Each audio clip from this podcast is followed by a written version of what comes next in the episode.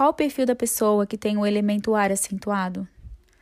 Podemos ficar uns dias sem comida, sem fogo e até sem água, mas sem ar, poucos minutos.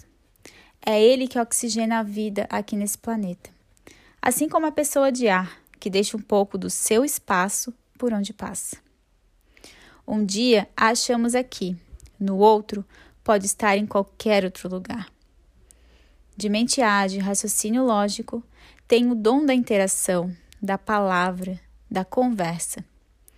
Poderia viver de vender suas ideias, que, ao que parece, é tão esgotável quanto o campo de infinitas possibilidades.